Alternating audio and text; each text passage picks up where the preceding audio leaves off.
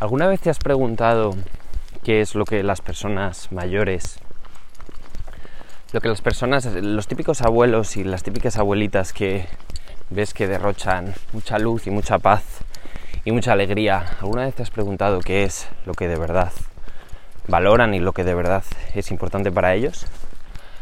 Bueno, ¿qué tal? ¿Cómo estáis? Bienvenidos a este quinto podcast de esta historia.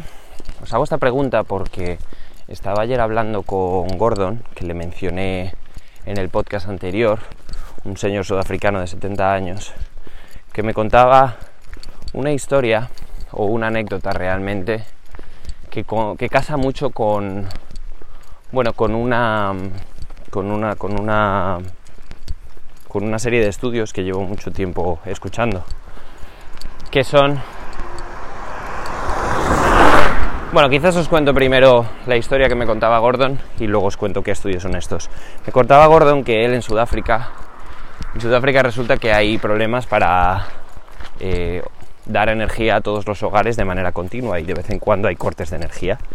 Entonces le preguntaba a un amigo suyo, algo más mayor que él, le preguntaba a Gordon a su amigo, oye, ¿cómo estás lidiando con los cortes de energía? ¿Qué, qué haces cada vez que hay uno? Y le respondió este amigo, verás Gordon, yo a mi edad me he dado cuenta de tres cosas. La primera, que no intento cambiar nada que esté fuera de mi alcance. Lo segundo, que ya no hablo de política, porque ya no importa. Y lo tercero, pausa dramática.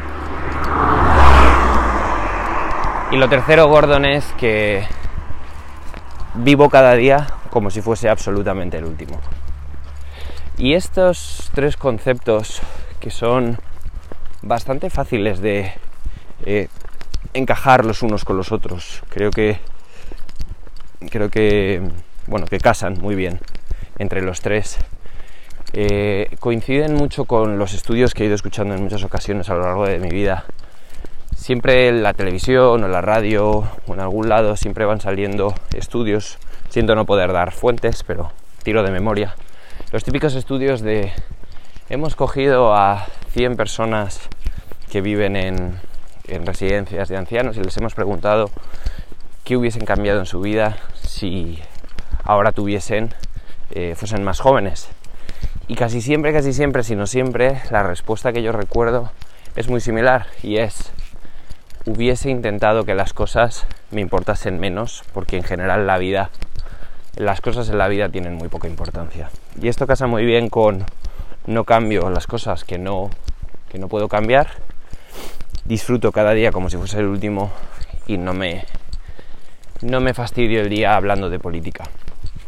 Creo que esto es una conclusión a la que las personas que tienen suficiente tiempo para vivir terminaremos llegando todos. O sea, a no ser que tu vida se acabe repentinamente o en una edad muy joven, creo que tarde o temprano todos llegamos a esta, a conclusión. Llegamos a la conclusión de que cuando somos más jóvenes le damos muchísima importancia a cosas que cuando eres más mayor te das cuenta de que realmente no la tenían tanto. Y no la tenían tanto porque realmente vamos a morir tarde o temprano. Y cuando eres consciente de esa, de esa mortalidad, ¿no? de, que, de que llegará un momento en el que dará todo absolutamente igual porque tú ya no estarás, es cuando te haces la pregunta de qué es verdaderamente importante. Y es una pregunta que parece ser que los jóvenes no nos hacemos tanto. Y cuando hablo de los jóvenes, igual, igual hablo de gente que pueda tener 60 o 70 años, que puedan vivir muy frustrados por cosas o que no pueden cambiar o que ni mucho menos son tan importantes. Y aquí cada uno que etiquete con importante y no importante lo que crea. Pero se me ocurren cosas como el dinero, se me ocurren cosas como amistades que realmente no, no sentimos que sean muy fuertes, eh, incluso falsas se me ocurren trabajos que no nos hacen feliz. No lo sé, eh, llevo muchos años escuchando estos estudios y me, gustó mucho escuchar a Gordon eh, bueno, pues eso, eh, coincidir tanto él como su amigo en que realmente hay cosas que importan y cosas que no importan. Mencionamos que lo importante es lo que te hace sentir que es importante y el resto de cosas, aunque puedas pensar que, nos, que son importantes, igual debes intentar pensar si de verdad son importantes o no, porque cuando seas mayor igual te darás cuenta de que muchas no lo eran. Yo no creo que sea el mejor ejemplo de, de persona que es capaz de hacer esta diferenciación. De hecho, si estoy haciendo este viaje encontrar un proyecto que me importe de verdad, es porque creo que llevo muchos años dándole importancia a cosas que no la tenían. Pero esto es algo muy personal y cada uno, si quiere intentar coger este consejo de tantos y tantos ancianos que le darían este consejo a ellos mismos e incluso seguro que se lo dan a sus nietos de darle importancia solo a lo que verdaderamente sea importante, probablemente todos los que quieran acoger este consejo lo que tengan que hacer es preguntarse qué es verdaderamente importante, qué me hace sentir que es importante. Y por, bueno, por dar un ejemplo, pues puedo pensar yo igual ahora mismo qué es lo que para mí es importante, igual para inspirar a personas que puedan también querer preguntárselo y se me ocurren cosas que de verdad siento muy mías y que en muchas ocasiones no le doy ni el tiempo ni el cariño que igual debería empezar a hacer, que son como mi familia, que son mis amigos, y no hablo de todos, hablo de, amigos de verdad, que son...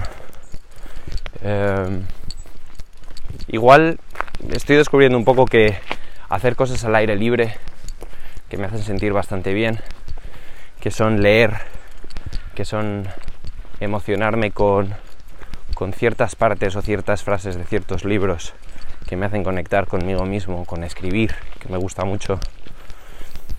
No lo sé, estoy solo al principio, o igual no al principio, pero sí al principio de este nuevo camino, pero al principio de, descubrir qué cosas son importantes para mí. Y creo que son este tipo de, de respuestas las que me tengo que dar cuando me pregunto, cuando me hago la pregunta de qué es de verdad lo que me importa y cuando tenga 80 años, qué es lo que me gustará haberle dado importancia. No sé si tienes algún amigo que, bueno, con quien hayáis hablado alguna vez de esto, no sé si has escuchado alguna vez una, una encuesta o algún estudio de estos parecidos, pero si lo tienes y sabes de alguien que este tema le pueda inspirar, me encantará que le compartas este podcast porque me encanta hacerlos y me encanta que cada vez más gente los puede ir escuchando. Así que si alguna vez has hablado de esto con alguno de tus amigos, no dejes de compartirle este podcast y nos vemos en el siguiente. Adiós.